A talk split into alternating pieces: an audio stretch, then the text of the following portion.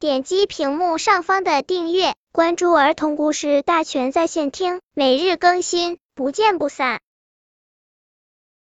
本片故事的名字是《傻浣熊》。浣熊有一个讲卫生的习惯，吃什么东西都要先洗一下。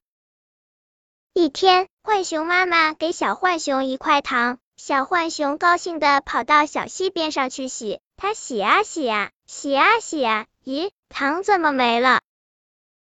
它哭着跑回家，对妈妈说：“妈妈，小溪把我的糖吃掉了。”妈妈问明原因后说道：“傻孩子，不是小溪把你的糖吃掉了，而是糖在水里慢慢的化掉了。”小浣熊拍了一下脑袋说。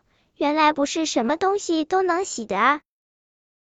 本篇故事就到这里，喜欢我的朋友可以点击屏幕上方的订阅，每日更新，不见不散。